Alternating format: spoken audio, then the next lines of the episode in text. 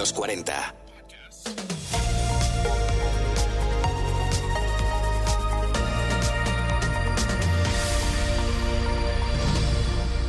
Hola Classic, soy un ser humano nacido en el siglo XX en el hemisferio sur del planeta Tierra. Mi nombre es Bruno Sokolovich.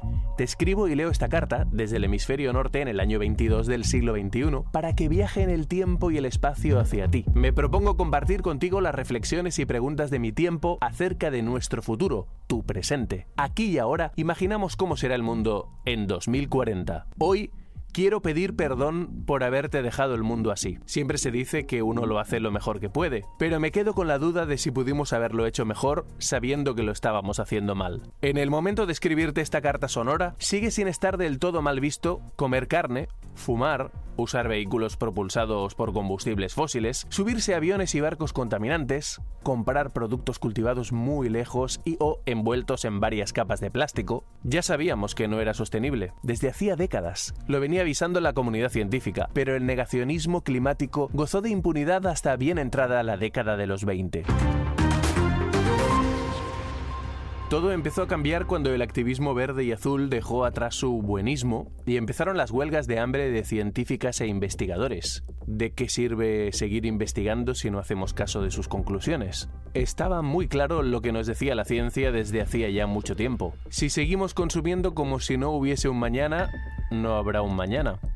Si seguimos con nuestra adicción a las energías contaminantes, desestabilizaremos de tal forma el frágil equilibrio climático que a finales de siglo habremos extinguido la mitad de las especies del planeta. Si seguimos creyendo que podemos crecer de forma ilimitada en un mundo de recursos finitos, demostraremos que somos una especie mucho menos inteligente de lo que aparentamos cuando nos creímos capaces de dominar la naturaleza.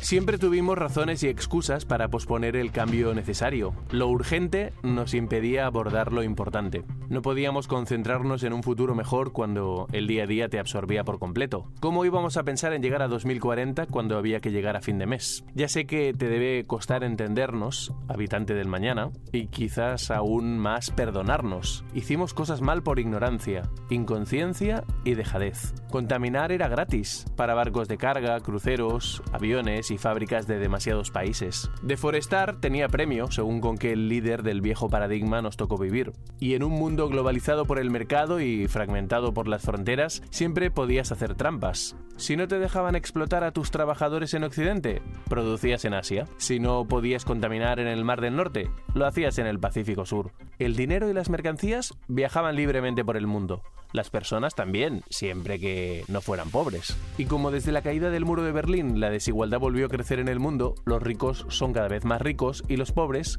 cada vez son más. Con la emergencia climática todo empeoró. Las fake news y el greenwashing nos intentaron confundir durante un tiempo.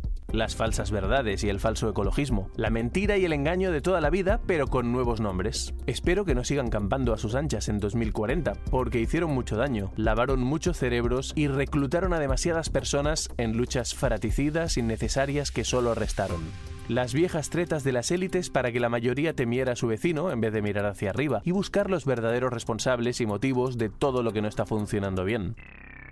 Así que sí, a ti, persona del mañana que escucha este mensaje enviado hace ya un tiempo, te pido perdón por no haber abierto los ojos antes. Pudimos rectificar antes el rumbo de la vida en la Tierra, pero no fue nada fácil hacer cambiar a 7.800 millones de personas, que hablan más de 7.000 idiomas distintos y que vivimos en casi 200 países separados por fronteras, en la mayor parte arbitrarias, injustas y obsoletas. Espero que cada semilla de cambio que fuimos plantando cada persona a su ritmo, cada comunidad a su manera, haya generado sus frutos. Viajar menos en avión, usar menos coches y motos contaminantes, comer menos carne, más fruta y verdura de temporada, abandonar la agricultura y ganadería industrial, el consumo caprichoso de productos lejanos, transportados de forma contaminante y envueltos en plásticos que terminaban en el mar, muchas veces en el sistema digestivo de peces que terminamos comiendo. El ser humano es parte de la naturaleza, La fantasía de someterla nos confundió hasta casi provocar nuestra extinción y la de la vida en el planeta tal y como la conocemos. Si somos tan inteligentes como nos hemos creído durante los últimos siglos, habremos rectificado a tiempo para que haya alguien mañana, en 2040, disfrutando de este podcast y de la vida al aire libre más allá de los metaversos. 2040, la vida del mañana, hoy.